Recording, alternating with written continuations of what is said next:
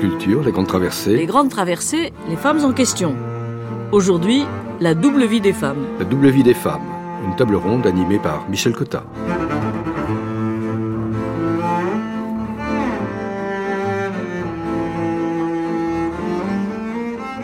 Au préalable, nous avons interrogé des représentantes de trois générations pour savoir comment elles perçoivent la vie des femmes façon boulot, la vie des femmes façon marmot, la vie des femmes façon dodo.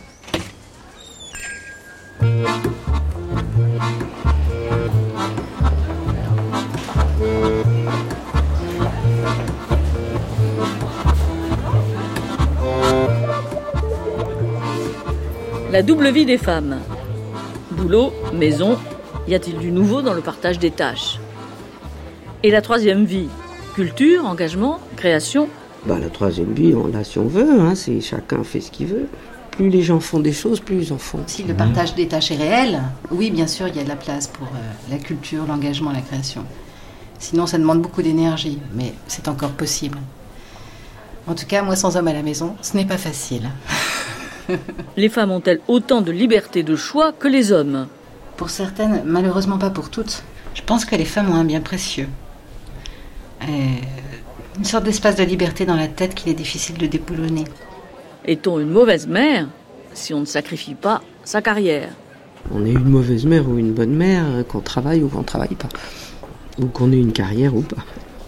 Un foyer, une vie de famille, je, je crois que c'est quelque chose de qui touche plus les femmes et le genre féminin euh, que les hommes et c'est plus important euh, pour nous.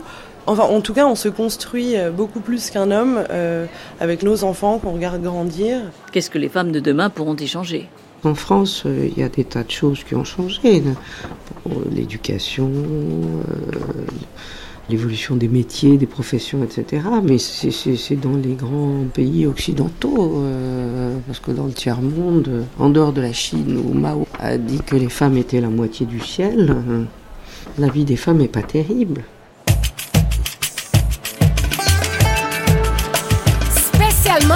Aux routières, aux cablières, infirmières, jardinières, pâtissières, tapissières, biscoutières, joaillières téléphoniste et machiniste. Aux fleuristes, aux choristes, aux urbanistes, aux ébénistes, aux pépiniéristes, aux satiristes, aux coloristes, aux courriéristes, aux chimistes, aux hygiénistes, aux trompettistes, aux trapézistes. On parle d'égalité, on parle de parité, mais les femmes qui travaillent n'ont pas gagné la bataille. On parle d'égalité, on parle de parité, mais les femmes qui travaillent n'ont pas fini de batailler. On parle d'égalité, on parle de parité, mais les femmes qui travaillent n'ont pas gagné la bataille. On parle d'égalité, on parle de parité, mais les femmes qui travaillent n'ont pas fini de batailler. Dedicação, geólogo, psicólogo, sociólogo, sinólogo, filólogo, etologo, grafólogo, arqueólogo, paléologo, marinheiro, fermière.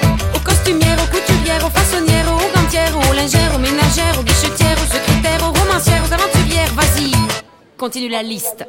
Telefonista, machinista, economista, violonista, etalagista, paisagista, metalurgista, aquarelista, carreirista, archivista, jornalista e modelista. On parle d'égalité, on parle de parité, mais les femmes qui travaillent n'ont pas gagné la bataille. On parle d'égalité, on parle de parité, mais les femmes qui travaillent n'ont pas fini de batailler. On parle d'égalité,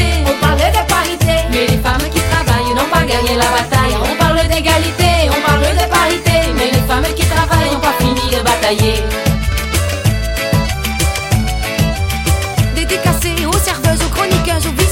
chercheuses, aux enquêteuses, aux ajusteuses, aux acheteuses, aux chanteuses, aux danseuses, inspectrices ou perforatrices.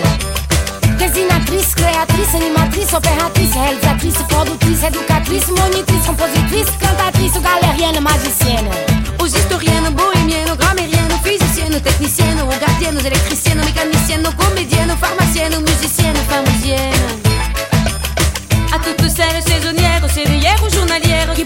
Travail égal, c'est lui qui font le mal. La qualification égale, touche moins c'est pas normal. On parle d'égalité,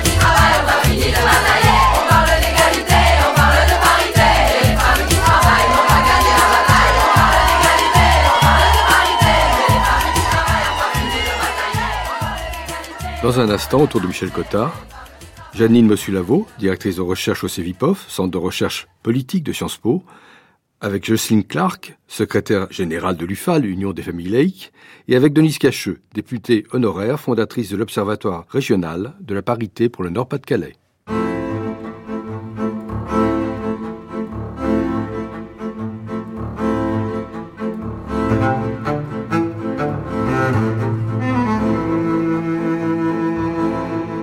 Les femmes ont-elles une double vie? En tout cas, une seconde et même parfois une troisième vie. Entre le travail et la famille, comment s'organisent les femmes lorsqu'on sait que le taux d'activité féminine est aujourd'hui à 61% 11 millions et demi de femmes travaillent en France et elles ont en plus à leur charge le plus souvent l'organisation de la cellule familiale.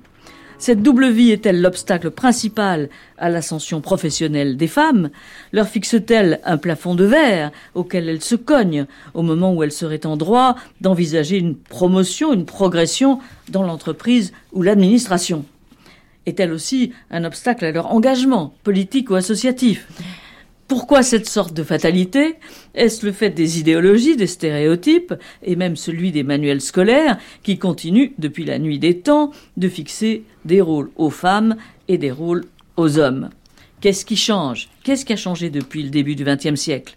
Les hommes prennent-ils davantage leur place dans les travaux du ménage, les enfants, l'entretien, la cuisine? Et surtout, peut-on espérer changer quelque chose dans l'organisation sociale telle qu'elle fonctionne. Pour en parler autour de moi, euh, quatre femmes engagées dans des actions différentes, dans des progressions, des professions différentes, mais qui toutes se sont penchées sur les discriminations liées à la double vie des femmes. Merci, je vous remercie d'être toutes présentes. Euh, Janine Mossulavo, vous êtes directrice de recherche au CEVIPOF, qui est le centre de recherche de Sciences Po. Vous êtes docteur en sciences politiques et vous êtes auteur de très nombreux livres politiques, mais plus spécialement vous avez écrit sur la vie sexuelle en France, sur les femmes et la politique avec euh, Marielle Sino, et aussi sur l'argent et nous, dernier de livre en 2007. Denise Cacheux, euh, vous êtes députée honoraire, euh, puisque vous avez été députée vice-présidente du groupe socialiste, questeur de l'Assemblée nationale longtemps. J'ajoute que vous êtes adjointe, vous avez été adjointe au maire de Lille, et votre domaine de prédilection est la parité le droit des femmes et leurs revendications. Pierrette Crozemarie, vous êtes représentante CGT au Conseil économique et vous appartenez à la toute-puissante délégation aux droits des femmes et à l'égalité des chances. Enfin, Justine Clark, euh, vous êtes responsable euh, du secteur féminisme et laïcité euh, dans l'Union des familles laïques, de multiples activités dans cette union, hein, l'accompagnement à la scolarité, l'information des consommateurs, la lutte contre les discriminations et puis les femmes. Alors, première question qu'on a envie de, vous poser pour euh, faire démarrer cette conversation. Euh, dans un foyer où les femmes travaillent, qu'est-ce qui change? Est-ce qu'il y a une différence dans la conception du foyer entre un foyer euh, où un seul salaire revient à domicile? Est-ce qu'il y a une différence entre un foyer où les deux personnes travaillent? Janine oui. Alors, euh, avant de répondre à la question, je voudrais juste ajouter un chiffre euh, à ceux que vous avez euh, déjà donnés, parce que je pense qu'il est très significatif par rapport au débat qu'on va avoir ici. C'est le, pourcentage de femmes qui travaillent entre 25 et 49 ans. Donc, c'est-à-dire l'âge critique où il y a en général les enfants et puis toutes sortes d'activités. Et entre 25 et 49 ans, ce sont 82% des femmes qui travaillent ou qui cherchent un travail, parce qu'elles peuvent être en interruption momentanée d'emploi et chercher du travail. Donc ça veut dire qu'aujourd'hui, et je pense que c'est un mouvement euh, irréversible, euh, presque toutes euh, les femmes travaillent en France. Donc le problème que vous posez, il se pose pour, je dirais, pratiquement l'ensemble de la, de la, population. Et je crois que c'est ça qui est, qui est important. Alors qu'est-ce qui se passe et qui change du fait la situation quand les femmes travaillent? C'est que elles conquièrent pour la plupart, une autonomie financière. Elles ont, comme elles sont en plus, dans, leur très grande majorité, des salariés, ça veut dire qu'elles reçoivent euh, sur euh, leur compte en banque euh, un chèque chaque mois, et donc ça leur donne une autonomie financière. Ce qui leur permet aussi d'être plus autonomes par rapport à l'ensemble de la famille, et notamment par rapport à leur conjoint, ou mari, ou paxé, comme on veut, ou concubin, que quand elles étaient, comme c'était souvent le cas, plus souvent le cas en tout cas dans les générations précédentes, dépendantes euh, du mari, pourvoyeur du foyer, et devant demander euh, la permission d'aller s'acheter une jupe. Oui, alors le mot dépendance est effectivement important. Est-ce que vous pensez qu'au fond, ce qui change en ce moment avec le travail des femmes, c'est euh, la dépendance? Elles sont indépendantes, plus ou moins, justement, on verra ça, mais est-ce que l'indépendance change? Est-ce que Jocelyne Carr, vous le voyez? Oui, enfin malheureusement pas encore euh, de manière euh, de manière suffisante. Euh, si nous parlons des, des femmes et, du, et du travail. Évidemment, il y a de plus en plus de, de femmes qui travaillent et c'est heureux comme cela. mais il ne faut pas oublier qu'aujourd'hui, nous sommes dans une société où la plupart des, des familles ont besoin de deux salaires. Hein, pour, disons, je parle des couches moyennes. Hein. Euh, la plupart des familles ont besoin d'un double salaire pour pouvoir euh, vivre à peu près euh, correctement. C'est-à-dire que le travail des femmes est une nécessité donc, et maintenant, une nécessité, devenue vraiment une nécessité. donc c'est certainement une des raisons qui fait que le travail des femmes est maintenant quelque chose qui est normalisé. Hein.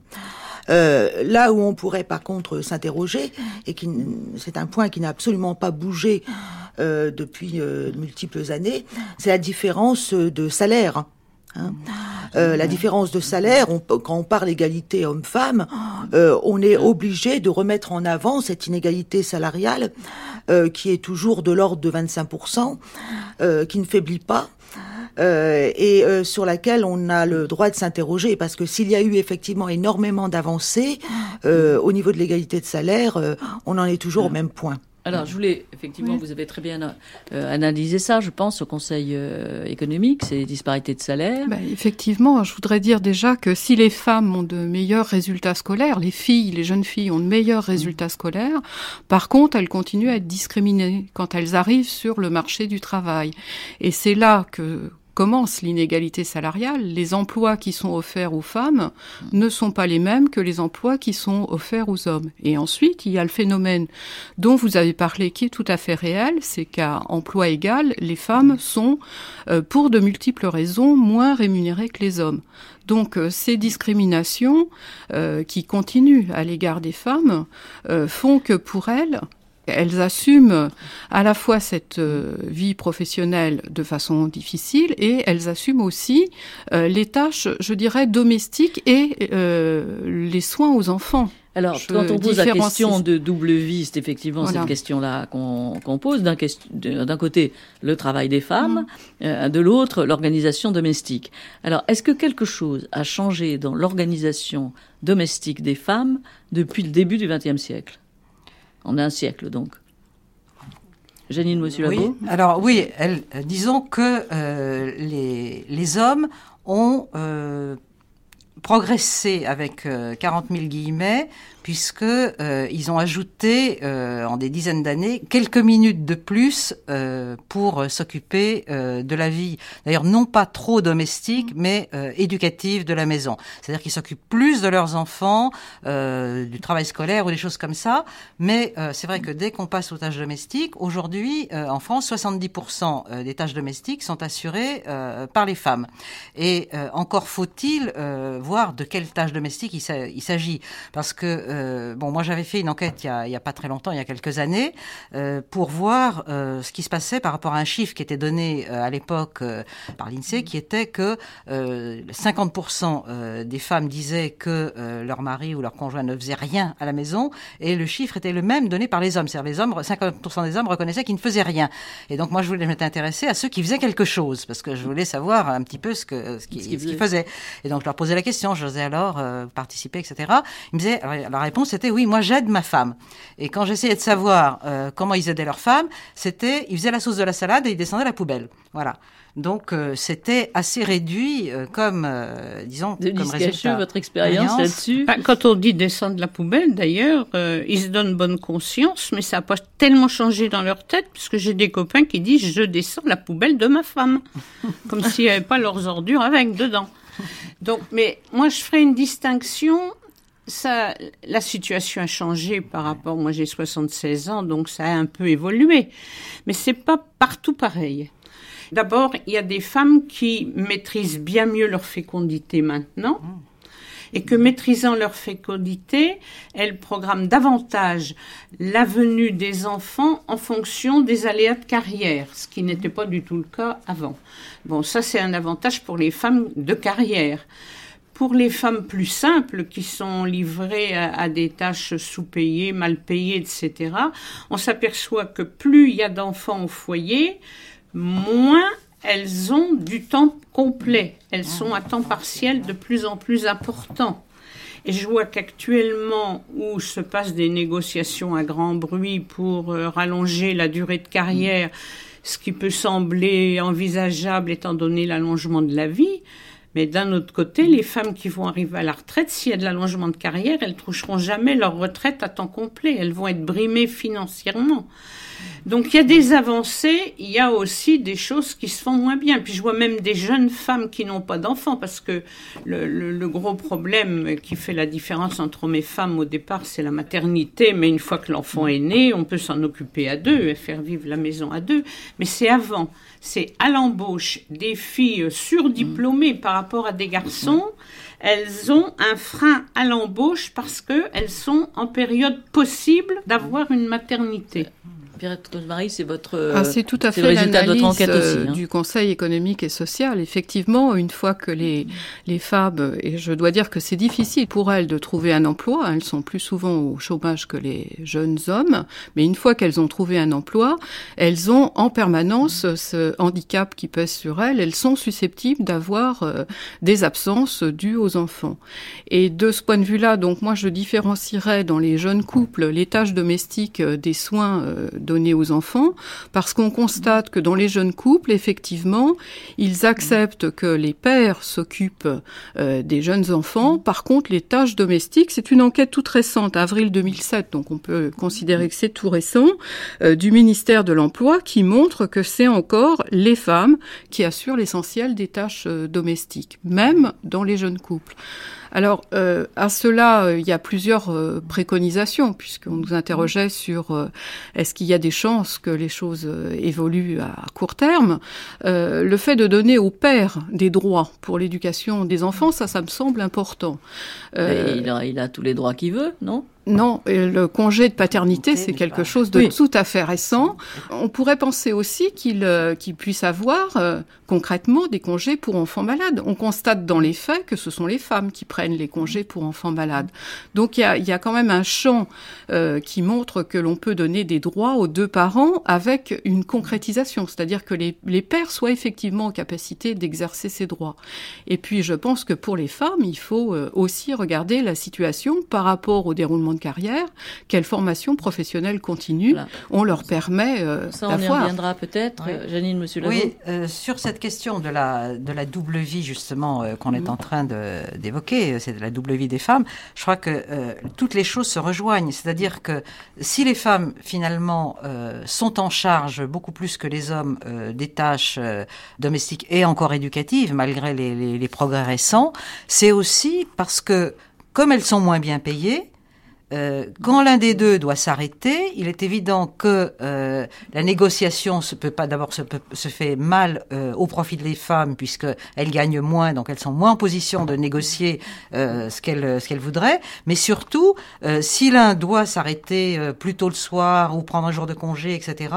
Eh bien, euh, c'est celui qui est le moins bien payé qui va le prendre parce que sinon ça fait un manque à gagner pour l'ensemble du couple et donc euh, une baisse du revenu et donc euh, tout se tient à la fois la différence de salaire et puis euh, la possibilité d'avoir plus de souplesse à l'intérieur de l'organisation familiale. Jocelyne Carr Euh, oui, en effet, bon, moi je pense que le, au niveau de, au niveau de l'évolution euh, dans les, dans les, dans les familles, on a eu une grande période, hein, euh, la période 70, des années 70, où effectivement grande victoire sur le droit à la contraception, le droit à l'IVG.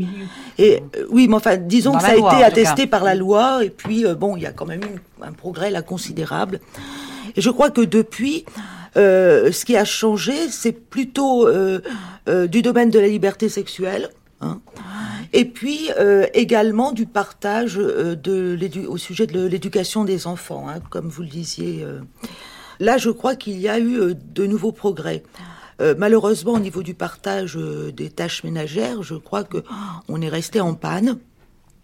Un des handicaps des femmes, c'est d'être toujours considérée euh, ou comme mère ou comme épouse. Hein.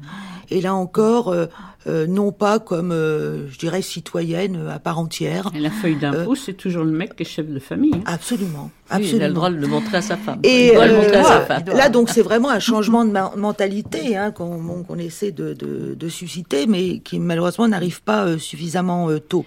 Moi, je crois qu'il y a un, un angle d'attaque qui est possible aujourd'hui, c'est le, à travers le, le système de garde d'enfants. Si on veut que les femmes, elles aient suffisamment de, de temps pour euh, pour elles-mêmes ou pour aller au cinéma, si elles ont envie d'aller au cinéma ou je ne sais où, hein, après tout, bon, eh bien, euh, qu'on leur donne du temps libre en créant un service public de, de garde d'enfants. hein. Nous, c'est ce que nous demandons déjà depuis quelques années à l'UFAL. Est-ce que vous avez étudié les modes euh, scandinaves de garde d'enfants et d'aide du maintien des femmes euh, Oui, alors il y a l'exemple, euh, bah, je peux vous répondre en tout cas sur l'exemple de la Finlande. Hein. Ça, c'est extrêmement euh, important. C'est un, un- on pourrait le considérer comme un modèle. Hein. C'est ce qu'elles appellent la politique des trois claquements de doigts.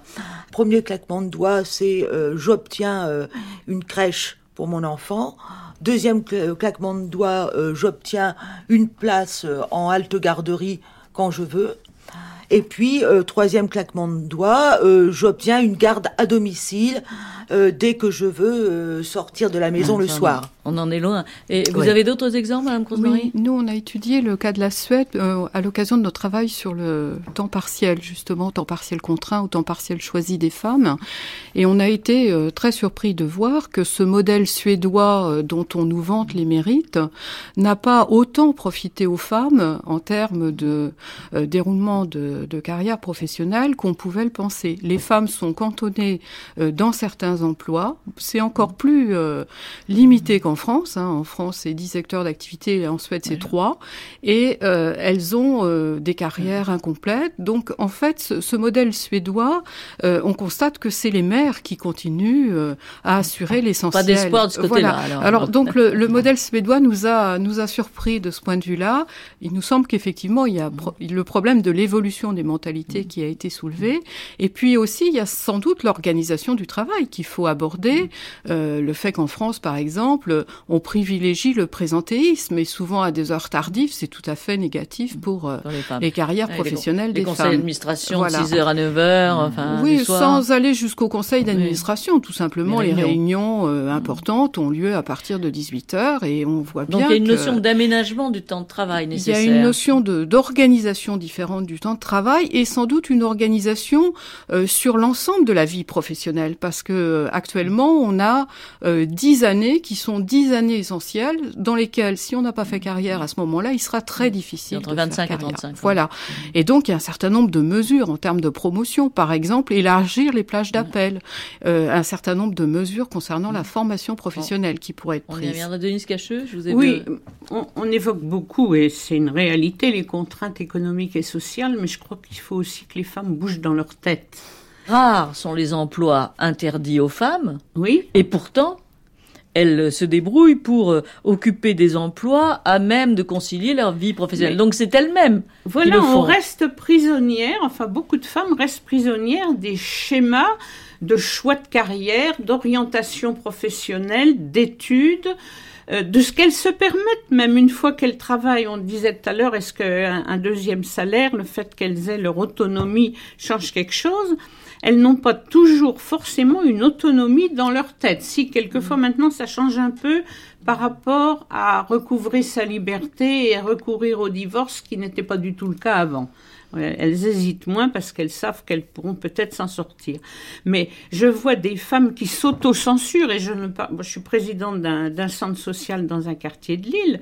Je vois bien, c'est pas que dans les milieux euh, de, femmes immigrées, etc., dans les milieux ouvriers, même dans la classe moyenne, les femmes s'auto-censurent.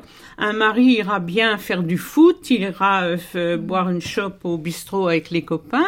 Les femmes, dès qu'elles ont fini de travailler, de conduire le petit chez le médecin ou d'aller euh, chercher son linge, eh bien, elles, elles croient qu'elles sont obligées, elles toutes seules, de tout assumer. Et elles ne, elles ne prennent pas de liberté pour aller au théâtre, pour aller au cinéma, pour aller au syndicat, parce que c'est là que ça se Alors, défend. on va parler de la troisième vie, mais on va parler de la troisième vie des femmes éventuellement. Euh, Jane, Monsieur Lavaux, vous avez parlé tout à l'heure des salaires euh, féminins. Qu'est-ce qui se passe dans les ménages où euh, euh, les femmes gagnent plus d'argent que les hommes Est-ce que ça déséquilibre les choses? Est-ce que ça déséquilibre les temps de travail? Parce qu'après tout, euh, ça pourrait. Est-ce que ça déséquilibre les temps de travail domestiques? Alors, euh, d'abord, faut dire que c'est vraiment euh, une toute petite, petite minorité euh, de couples où la femme euh, Juste à titre de curiosité. gagne- voilà, gagne plus que le mari. Et euh, c'est pas si simple que ça à gérer, aussi bien euh, pour l'homme que euh, pour la femme, dans, dans un couple où euh, la femme gagne plus. Parce que, euh, moi je l'ai vu au cours de mon enquête, euh, l'homme qui est habitué depuis des siècles à être le pourvoyeur du foyer et donc à traduire souvent sa virilité par sa fiche de paye, peut se dire, bon, elle gagne plus que moi, bon c'est être avoir un, petit malaise. Bon, c'est pas tous, mais en tout cas, c'est une des réactions possibles. Et les femmes elles-mêmes, et c'est là euh, où je, rejoindrai euh, Denise, elles s'auto-censurent aussi d'une certaine façon en disant euh, oh là là, euh, je sais qu'il va le prendre mal, donc il faut que je fasse très très attention. Et donc elles sont obligées de manager au plus serré pour que ça ne soit pas ressenti par le compagnon comme quelque chose qui pourrait être humiliant ou blessant pour lui. Il Donc, faut laisser euh, rouler les mécaniques. donc, euh, Oui, donc elles, n'ont pas plus d'indépendance, au contraire, Non, elles se méfient de leur indépendance. Elles se méfient, elles peuvent se méfier de leur propre indépendance et surtout se dire euh, attention à, à ne pas faire sentir que je gagne un peu plus d'argent. Alors, si on veut euh, euh, réellement libérer les femmes pour une troisième vie d'engagement associatif ou politique, qu'est-ce qu'on retient comme Ou du sport, ou du sport Euh, Qu'est-ce qu'on retient comme préconisation Hein, je dis ça à Mme Crosemary, hein, qui fait des préconisations au Conseil économique. Qu'est-ce que nous retenons? On retient effectivement les trois claquements de doigts euh, finlandais, c'est-à-dire organisation euh, des de enfants, garde, et mhm. les façons de garde. Qu'est-ce qu'on doit retenir? Parce que quand vous dites il faut planifier une carrière de 25 à 35 ans, c'est vrai que les femmes font des enfants. Alors comment leur garantir qu'elles pourraient suivre des promotions tout en faisant par ailleurs des enfants Ça, c'est la quadrature du cercle. Alors déjà, je voudrais euh, revenir sur euh, pourquoi les femmes sont dans cet état d'esprit et pourquoi elles-mêmes elles s'autocensurent. Je crois que c'est dès l'école, quand on regarde dès la maternelle, il y a des discriminations entre garçons et filles. Et la mixité de ce point de vue-là a moins apporté aux enfants, aux filles en particulier, qu'on ne pouvait le penser. Et quand euh, vous évoquiez les, programmes scolaires, c'est toujours extrêmement sexué. Si vous regardez les méthodes euh, de la langue ou les problèmes de mathématiques, vous avez toujours des énoncés extraordinaires où c'est toujours papa qui bricole et maman qui met euh, des kilos de linge dans la machine à laver. Donc ça, dès l'enfance, en fait, le publicité, conditionnement... ça, hein. Ah, tout à fait, tout à fait. Donc, dès l'école, il serait important de prendre euh, euh, garde à assurer une réelle mixité. Donc, ça veut dire des enseignants qui sont formés, ça veut dire des programmes qui soient attentifs à ces questions-là. Ensuite, quand les enfants grandissent et rentrent euh, au collège, les orientations scolaires sont extrêmement sexuées. On va diriger beaucoup plus facilement les garçons vers les carrières scientifiques parce que ce sont estimés des, des, des carrières nobles et les filles vers les carrières littéraires ou, euh, ou peut-être euh, sciences économiques. Donc, Si- euh, si- si on- déjà, euh, déjà au niveau du collège, au niveau du lycée, euh, il est extrêmement important que euh, les filles puissent avoir accès, dès lors qu'elles en ont euh, l'aspiration à l'ensemble des, des possibilités de formation. Et Et, les classes préparatoires si aux grandes retourne- écoles sont de ce point de vue-là tout à fait, euh, Alors tout à si fait on, si on en exemplaires. retourne à la carrière des femmes de 25 à 35 ans, qu'est-ce qu'il faut faire pour qu'on puisse compenser l'absentéisme dû à la maternité? Il y a des choses à faire ou rien? Ah si, il y a, y a des choses à faire. Par exemple, dans certaines euh, administrations, euh, les organisations syndicales avaient demandé à la fois des mesures en matière de, formation professionnelle continue, euh, par exemple, avoir des formations qui soient près euh, du lieu de travail. C'est extrêmement important parce que souvent dans l'administration, les formations se déroulent en province et en internat. Donc déjà, c'est un handicap pour les femmes qui ont des enfants en bas âge. Mais il y a la possibilité d'élargir les plages d'appel, de faire en sorte que les concours pour accéder aux emplois supérieurs puissent se passer sur une période beaucoup plus longue. Ça, c'est une mesure concrète. Ça veut dire qu'on constitue un vivier. Après, il faut euh, faire en sorte qu'il y ait des plans de promotion, c'est-à-dire qu'on puisse passer Voilà. d'une catégorie à une Et autre. comment contrôler ces plans de promotion? Est-ce que le- l'emploi des femmes dans les Mhm. entreprises est tout à fait suivi? Mais euh, est-ce qu'il y a un moyen de suivre leur carrière? Quelqu'un euh, au-dessus de, des carrières qui suivent et qui voit s'il y a une discrimination excessive liée euh, à la maternité ou autre chose. Je pense que Denise Cacheux. ça a progressé un petit peu, mais le, dans la vie syndicale même, le souci de la promotion des femmes, de l'étude des inégalités hommes-femmes, n'était pas très bien étudié ni pris en compte. Peut-être parce que les responsables syndicaux étaient surtout y a des peu, hommes. effectivement. Voilà. peu, ouais. Je me souviens très bien qu'on a voté en 82 à l'Assemblée un texte d'Yvette Roudy sur l'égalité professionnelle qui exigeait que tous les ans, il y ait un bilan euh, des promotions dans les entreprises et de vérifier la, la somme des salaires versés aux hommes proportionnelle à la somme des salaires versés aux femmes. Il n'y a jamais une entreprise qui l'a fourni et aucun syndicat qui s'est battu dans l'entreprise pour le fournir. Vous vouliez dire quelque chose? Oui, moi, je crois effectivement qu'il doit y avoir une, un contrôle euh, au niveau des entreprises. Après tout, l'inégalité, c'est une sorte de violence hein, faite, euh, faite aux femmes. Euh, donc, ce que nous disons à, à l'UFAL, c'est que, euh, en fait, il faudrait augmenter le nombre d'inspecteurs du travail. Euh. Aujourd'hui, euh, aujourd'hui, il est en totale régression ce nombre. hein, euh, il se réduit comme une peau de chagrin. Il n'est pas faudrait- sûr qu'ils surveilleraient de près le travail des femmes. donc, mais à condition, effectivement, de leur mettre, Mm. effectivement, de, de leur donner des missions précises, et notamment, comme mission prioritaire, de repérer les inégalités de salaire, des inégalités au niveau des formations, des promotions, bon, toutes ces disparités. Euh, bon, qu- quelqu'un qui viendrait de l'extérieur, et moi, je pense que ça peut être effectivement du ressort de l'inspection du travail. hein. Alors évidemment, dans le domaine privé, là, c'est beaucoup plus compliqué. On ne peut, on ne peut rien faire. Mais au moins qu'on le fasse au niveau euh, des entreprises. Janine Monsieur Oui, moi je voulais revenir sur, euh, sur, ce- sur cette double vie des femmes et sur euh, cette histoire euh, des tâches domestiques, parce que c'est c'est quand même euh, au cœur de la question et euh, c'est aussi le, disons, le problème sur lequel on a le moins de, de moyens de pression. Hein. On ne peut pas faire une loi pour obliger euh, les hommes à mettre le linge dans la machine ou à faire des choses comme ça. Mais, euh, et ça va un petit peu dans le sens de ce que disait euh, Denise Cacheux tout à l'heure sur euh, l'autocensure d'un certain nombre de femmes. Je crois qu'il y a aussi autre chose euh, à quoi il faudrait réfléchir. En tout cas, moi, c'est ce que me disent euh, quand je les rencontre dans les enquêtes des, des jeunes hommes qui sont prêts, eux, euh, à faire des choses, à s'occuper des enfants, etc. Et qui disent oui. Mais euh, moi, euh, je veux bien m'en occuper, je m'en occupe, mais je veux m'en occuper à ma manière. Or, face à moi, j'ai une femme qui pense que c'est elle qui sait comment on doit s'occuper des enfants, de la maison, et qui veut que je fasse comme elle pense euh, qu'on doit tout à fait faire. possible. Oui, vous et alors que moi, je veux bien le faire, mais je veux le faire comme je veux. Je veux pas euh, forcément appliquer Mmh, euh, ces recettes à elle. Donc il y a un problème. Je pense qu'il y a une négociation aussi à envisager euh, de Mmh. cette manière-là pour euh, pour l'avenir, euh, pour tenir compte aussi du fait que après tout, euh, les femmes, même si elles, elles jouent ce rôle depuis des siècles et des siècles, bah, euh, elles peuvent aussi admettre que des hommes peuvent avoir aussi des idées, des façons de faire qui vont pas faire des catastrophes forcément. Double négociation. Oui, donc, double négociation. Monsieur Lavaux.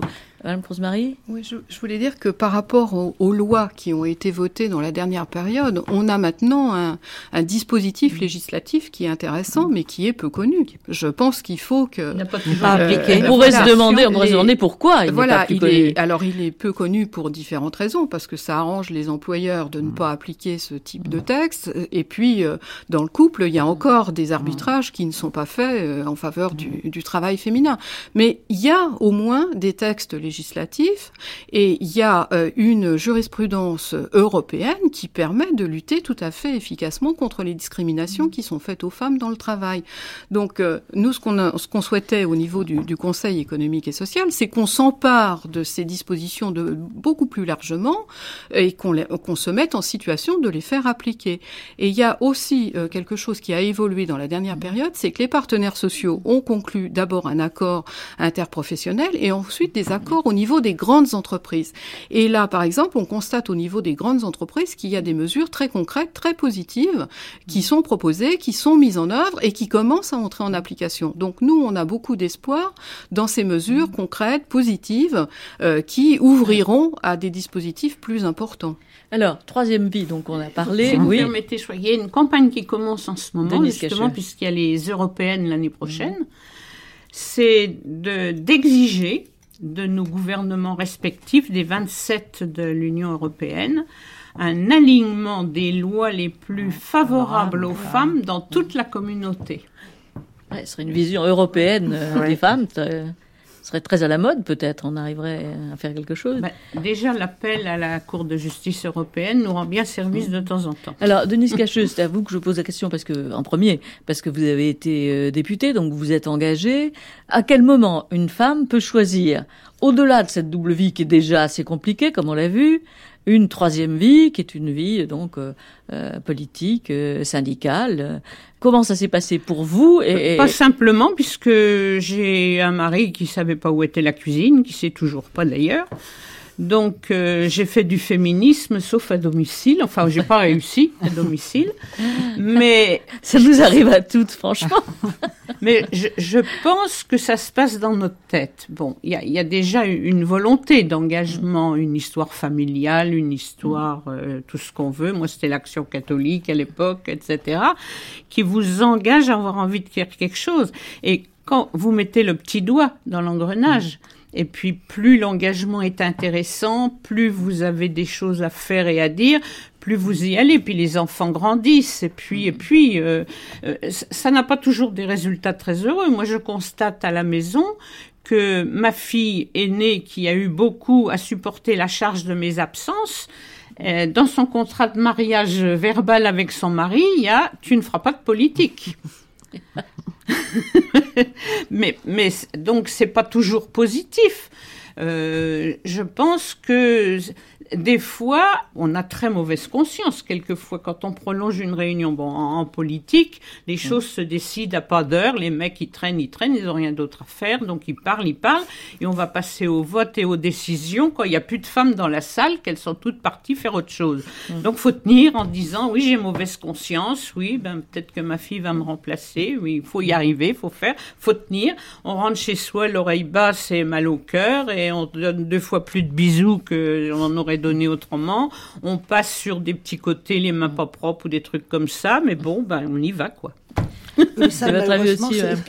C'est la, la culpabilité ancestrale qu'on veut nous faire endosser. euh, euh, Non, si mais on, a est déjà là, une culpabilité quand on est au travail, mais sans doute encore plus quand on fait un, deuxième, un, mais autre. bien sûr, euh, mais bien sûr. Donc c'est, ça devient pour certaines femmes effectivement quelque chose de carrément inaccessible. Mhm.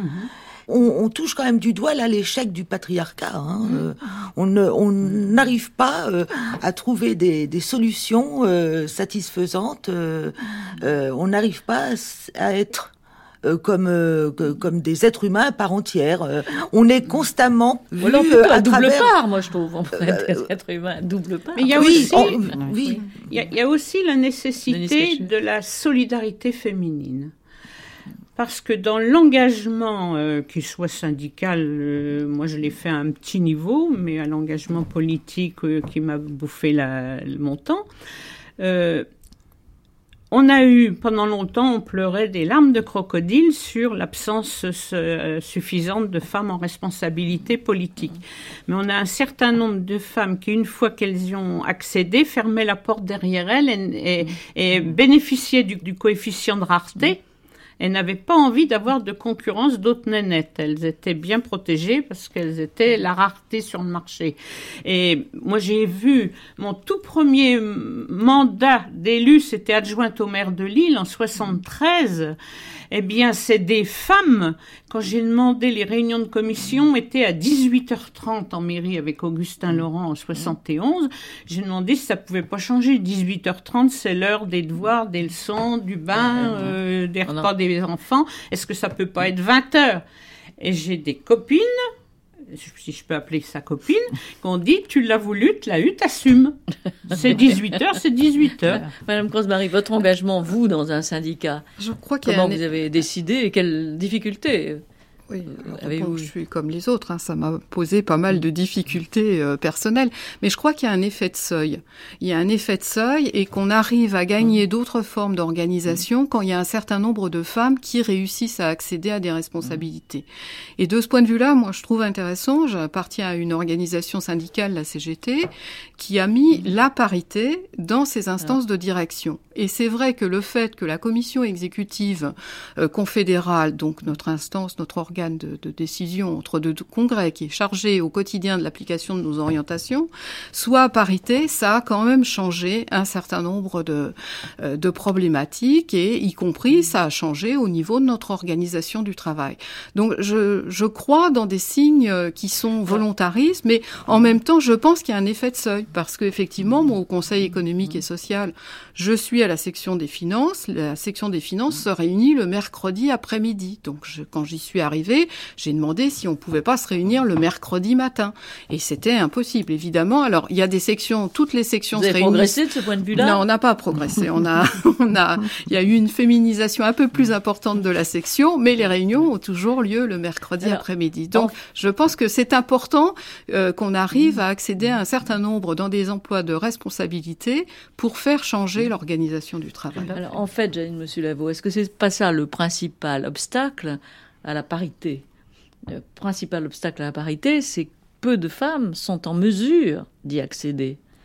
Alors, ah. est-ce que par rapport à ça, euh, la règle des 50-50 est une règle euh, obligatoire euh, ou simplement actuelle et euh, pour essayer de faire progresser les choses. Ah ben, je crois que la, la règle des 50-50 est une, une, bonne règle. En tout cas, la, la loi qui a été votée euh, en 2000 après le, le changement de constitution. c'est les femmes qui ont un obstacle. Voilà, mais euh, bah, c'est un, c'est un obstacle. Disons que cette loi a très bien marché pour les municipales et les régionales. Là, on a presque 50% de femmes dans les conseils municipaux et dans les conseils régionaux et aussi dans la, dans les candidats surtout, voilà. plus que dans les... Non, non, non, dans les élus, dans les élus, dans les élus, puisque maintenant, pour poser la, euh, loi, pour les régionales et pour euh, les, les, élections municipales dans les communes de plus de 3500, c'est la parité alternée euh, des listes, un homme, une femme, un homme, une femme, du début à la fin de la liste. Donc, on est obligé d'arriver à presque, on n'arrive pas tout à fait à 50%. Avant, c'était le cake, hein, les, raisins au fond du gâteau. Maintenant, c'est le millefeuille. Maintenant, c'est le millefeuille. et donc, on n'arrive pas tout à fait à 50%, parce que les têtes de liste, en général, sont des hommes, donc ça fait un tout petit peu plus d'hommes quand même à oui, et puis les, maires ça sont fait, en grande partie Mais ça fait 48,5% de femmes dans les conseils municipaux des communes de mm. plus de 3500, euh, pareil dans les conseils régionaux. Donc, euh, les femmes, là, on les trouve. Je veux dire, elles sont là, euh, elles viennent. Et c'est vrai qu'il faudrait, pour que ce soit plus facile pour elles, un statut de l'élu. il faudrait qu'il y ait des... Et puis, effectivement, tout ce que on sait sur l'aide à la garde de la, de la petite enfance. Mais là où ça ne marche pas, en fait, pourquoi C'est euh, au niveau euh, du Parlement, au niveau de l'Assemblée nationale, puisque là, euh, il n'y a pas de contrainte. Les partis présentent, doivent présenter 50% de candidates. S'ils n'en présentent pas 50%, ils ont moins de subsides publics. Donc ils choisissent plutôt de recevoir moins d'argent et puis de ne pas féminiser comme ils le devraient leur représentation à l'Assemblée nationale. Mais le problème... Mais vous pensez, moi, le problème que je vois, est-ce que vous pensez que il y a assez de femmes pour euh, postuler à, ce genre d'emploi et que donc, même au plus haut niveau, la règle des 50-50 peut être respectée par les femmes, je veux ah dire elles-mêmes. Oui, elle peut. Là, il y a toutes les candidats, il y a toutes les candidates qu'on veut. Et euh, d'ailleurs, euh, on avait vu une chose assez amusante en, en 97 quand il y avait eu les élections législatives où Lionel Jospin avait décidé de réserver 30% des circonscriptions donc du Parti socialiste à des femmes. En fait, il y en a eu 28%, mais euh, bon, c'était déjà pas mal.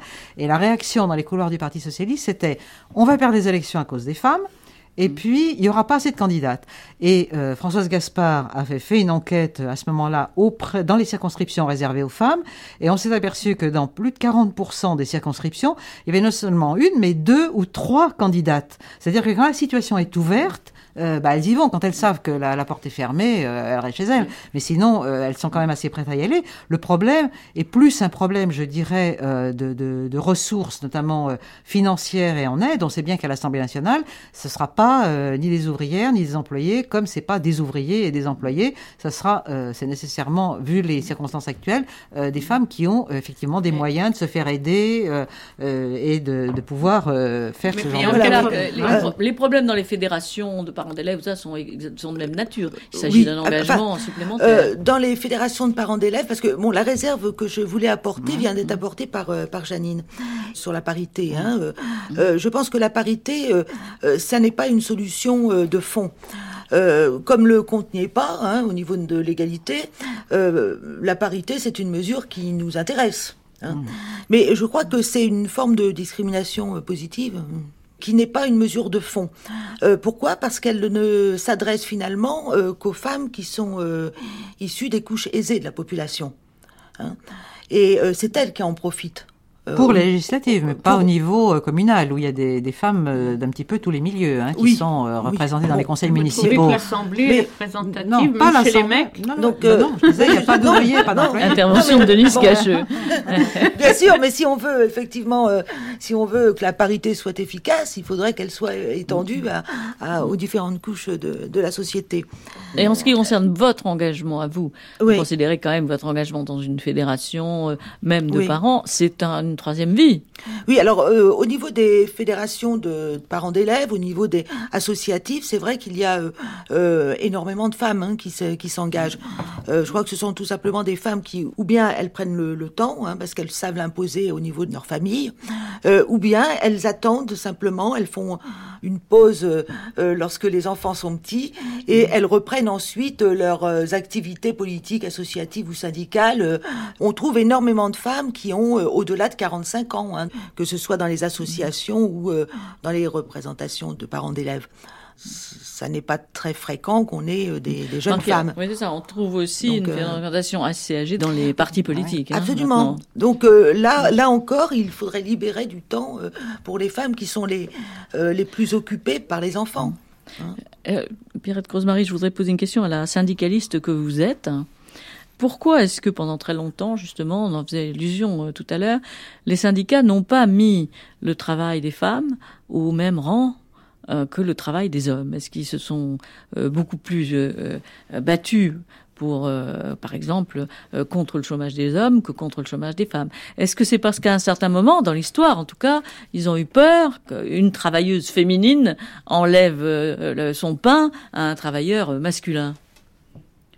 Quand on regarde l'histoire, oui, c'est comme ça que le patronat a, a procédé. hein. Il a Mais mis même les femmes- syndicats, je vous rappelle, je vous posais la femmes question à vous. En concurrence euh, avec les hommes et les organisations syndicales, elles sont le reflet aussi Mm. des, des mentalités euh, dominantes. Même si la CGT, euh, pour ce qui concerne mon organisation, porte un certain nombre de valeurs, dont celle d'égalité, euh, on voit bien dans le mouvement syndical qu'on a quand même des difficultés pour que les femmes euh, expriment leurs revendications et prennent leur place euh, dans, dans le mouvement syndical euh, à la mesure de ce qu'elles représentent dans le monde du travail. Donc, je, je Enfin, pense que ça a été long quand même. ça a été long, c'est vrai, mais mais en même temps, je pense qu'il y a eu cette volonté euh, d'émancipation qui a traversé le mouvement. On peut, excusez-moi, on peut quand même rappeler Madame Clark. 36. Hein, Mm. euh, le droit de vote pour les femmes a été refusé parce que les hommes ont eu peur de Par leur Sénat. bulletin de, de a été vote. voté à l'Assemblée, mais c'est le Sénat qui a refusé. Il a eu peur de l'influence Et, la, révolution, et la Oui, révolution oui. n'a même pas posé le problème des femmes. Non, Absolument. c'est encore pire. Hein. Non, le, oui, la, la grande question, c'est mais aussi- c'est aussi, mais la femme n'existe pas au niveau de l'histoire avec un grand H. Les femmes résistantes, par exemple, euh, n'ont n'ont pas eu la place qu'elles méritent dans l'histoire. Bon, Non, on commence, c'est-à-dire qu'on commence euh, depuis, euh, enfin, depuis quelques années Hein. quand même, et euh, notamment euh, grâce aux travaux de, de Michel Perrault, de toute l'impulsion qu'elle a donnée, à faire l'histoire des femmes. hein. Oui. Et donc il y a eu en 92-93, il y a eu l'édition de, de l'histoire des femmes en Occident, cinq gros volumes avec énormément de contributions. Et je veux dire que c'était une première de se dire est-ce que les femmes ont une histoire? Est-ce que Oui. Ne pas raconter l'histoire des femmes Et on voit euh, quand on, on lit tous les travaux des, des historiennes aujourd'hui que justement il y a une histoire euh, des femmes. Simplement, bah, euh, comme c'était les hommes qui faisaient l'histoire, euh, ils considéraient pas que ça avait de, tellement d'importance de se demander euh, si les femmes avaient une histoire et avaient participé d'une certaine façon Il y à a toute l'histoire. une mémoire à reconstituer en fait. Mais pour prendre un niveau plus simple que c'est les femmes qu'on fait l'histoire et dont on ne parlait pas, je vais prendre dans le monde ouvrier. Je vois dans le Nord avec les mines, le textile, etc. Pour les hommes, c'était sincèrement une conquête qui gagne assez, qui soient Oui, battus dans leur syndicat pour gagner assez pour que leurs femmes n'aillent pas se tuer à l'usine et puissent rester à la maison. C'était une conquête à ce moment-là que les femmes puissent rester à la maison. Moi, je, je suis, je préside une école de travailleurs sociaux. On fabrique ce qu'on appelle, c'est un vieux nom, surintendante d'usine, qui est né à- pendant la guerre de 14, quand toutes les femmes ont été travailler dans les usines d'armement.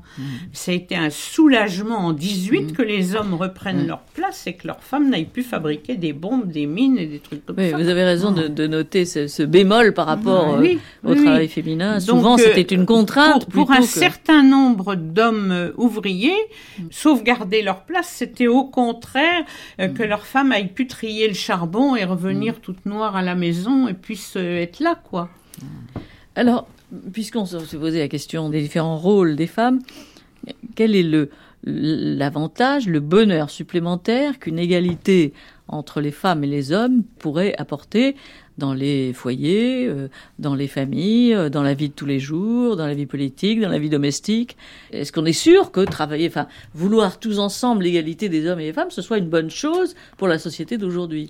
Moi, je crois que euh, une société où il n'y aurait pas euh, des inférieurs et des supérieurs, parce que ce qui se passe aujourd'hui, à partir du moment où il n'y a pas Oui, d'égalité, j'étais un peu pas- l'avocat du diable, Voilà. hein, je reconnais dans cette Voilà, question. À partir du moment où il n'y a pas de véritable égalité, euh, donc ça veut dire qu'il y a des gens, comme on disait, qui sont plus égaux que d'autres, hein, et euh, d'autres qui sont euh, qui sont en dessous. Ça veut dire qu'on a des inférieurs et des supérieurs, et je crois que toute société dans lesquelles on a des principes de hiérarchie euh, et des principes donc de discrimination euh, et de considération que les uns euh, valent plus que les autres, moi c'est pas dans ce genre de société que j'ai envie de vivre et dans lequel j'ai envie de voir vivre mes enfants.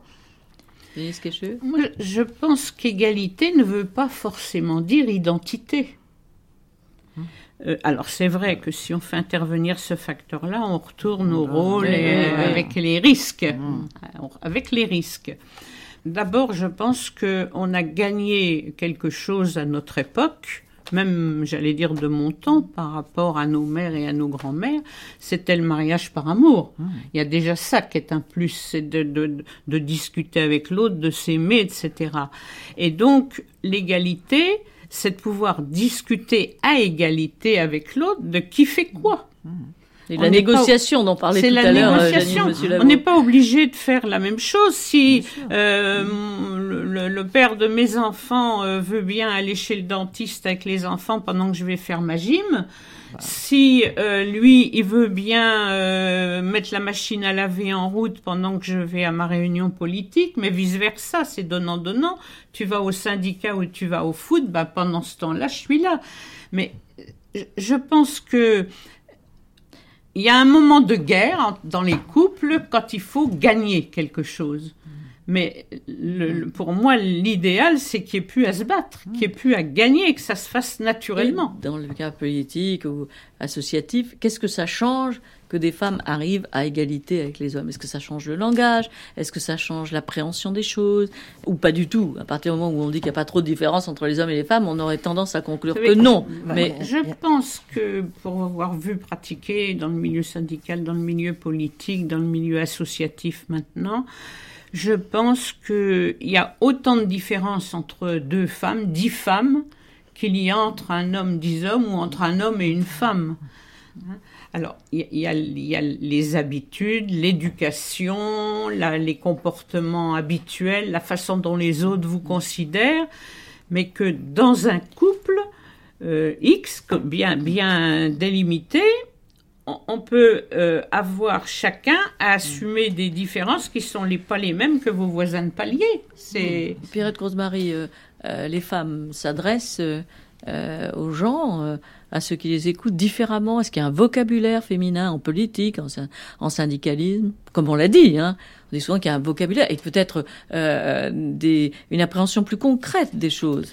Ah, je pense que pour la majorité des femmes, oui, il y a un vocabulaire qui est différent, une façon d'appréhender les choses qui est différente. Et c'est d'ailleurs pour ça qu'on gagne en, efficacité économique et sociale dans une société où il y a mm. plus de mixité. Euh, ça, c'est tout à fait une analyse qui est, qui est partagée, que la mixité apporte plus d'efficacité. Mais je voudrais ajouter aussi que pour moi, ça apporte plus de démocratie. Ça me semble très important. Euh, cette, ce disait, ah, je partage tout à fait. C'est un élément euh, fondamental, je dirais, de notre pacte social. Le fait que la place euh, des femmes soit autant minorée aujourd'hui, c'est un manque pour la démocratie politique, économique et sociale. Donc, euh, euh, dans les organisations syndicales et à la CGT, on attache beaucoup de prix justement pour remonter ces handicaps qu'on a du fait de notre histoire à ce que les, les femmes participent pleinement à, la, à notre activité. Alors, Justine Clark, est-ce que dans une association familiale comme la vôtre, est-ce que c'est pas le contraire? Est-ce qu'il n'y a pas trop de femmes par rapport aux hommes? Est-ce que les hommes prennent euh, leur place? Non, parce que nous sommes une association euh, où les féministes sont bien représentés euh, également chez les hommes. Euh, parce que chez nous, nous disons que euh, si nous sommes pour l'égalité de droit entre les hommes et les femmes, eh bien, euh, nous sommes également laïcs. Et la marque de fabrique, je dirais, de l'association, de notre association familiale, c'est de défendre et de promouvoir la laïcité également. Donc nous lions les, deux notions. nous défendons les droits des femmes parce que nous pensons que la religion doit rester absolument dans la sphère privée pour que les femmes deviennent davantage libres. Alors, dernier mot, euh, justement, peut-être à, vous, euh, Madame Cacheux. Euh, est-ce qu'on ne pas en train de créer une sorte d'homme un peu oppressé par les nouvelles femmes? Peut-être Janine Mais il y en a qu'on la trouille, hein, c'est sûr. Mais c'est ceux qui ne sont pas sûrs d'eux. Voilà, c'est ce qu'il faut conclure, Jaïne, monsieur. Oui, je crois tout à fait. Je crois que c'est une minorité euh, d'hommes euh, qui, euh, effectivement, exprime sa grande souffrance de mâle blanc un peu dépossédé face à ces femmes qui, soi-disant, auraient tout le pouvoir. Mais je crois qu'on n'en est pas là et qu'ils peuvent encore dormir assez tranquilles. Bien, je vous remercie toutes les quatre. Merci beaucoup. Merci. Et à demain.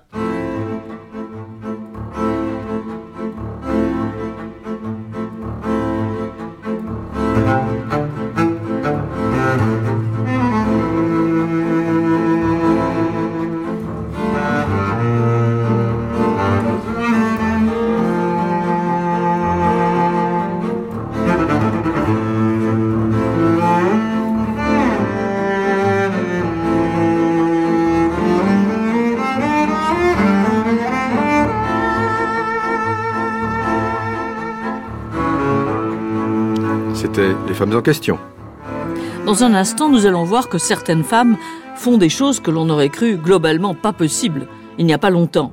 Et pourtant, celles dont Martin Even a recueilli les témoignages nous l'ont affirmé. Elles n'ont même pas peur.